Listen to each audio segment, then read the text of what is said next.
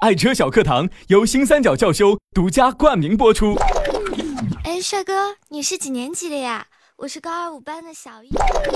当我第一次见到你，就一发不可收拾的爱上了你。当我拥有了你，我就想好好保护你啊，我的爱车。天天跟我学，每天五分钟，爱车小课堂，让你更懂你的车。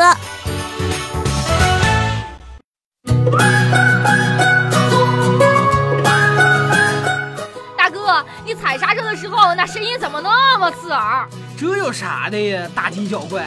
我的刹车还反弹呢！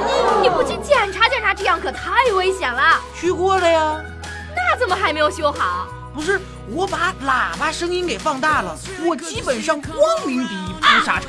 大哥，你不要命了？赶紧的，新三角走起！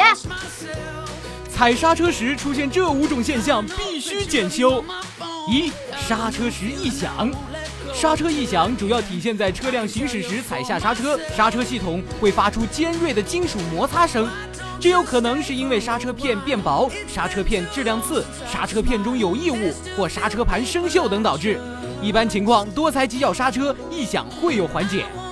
二、刹车踏板行程变长。刹车踏板行程变长，说简单点可以理解成刹车变软。刹车行程变长的原因主要是刹车系统中进入空气，缺少刹车油，可能存在泄漏、刹车片磨损严重等。三、刹车跑偏。刹车跑偏的现象不是很常见，主要体现在踩刹车时方向盘有明显的向一侧偏转。导致这种现象的原因很可能是刹车片偏磨、刹车分泵有问题等。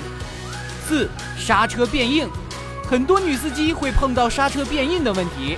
刹车变硬的原因主要有真空助力器故障导致刹车无助力、频繁踩刹车等导致。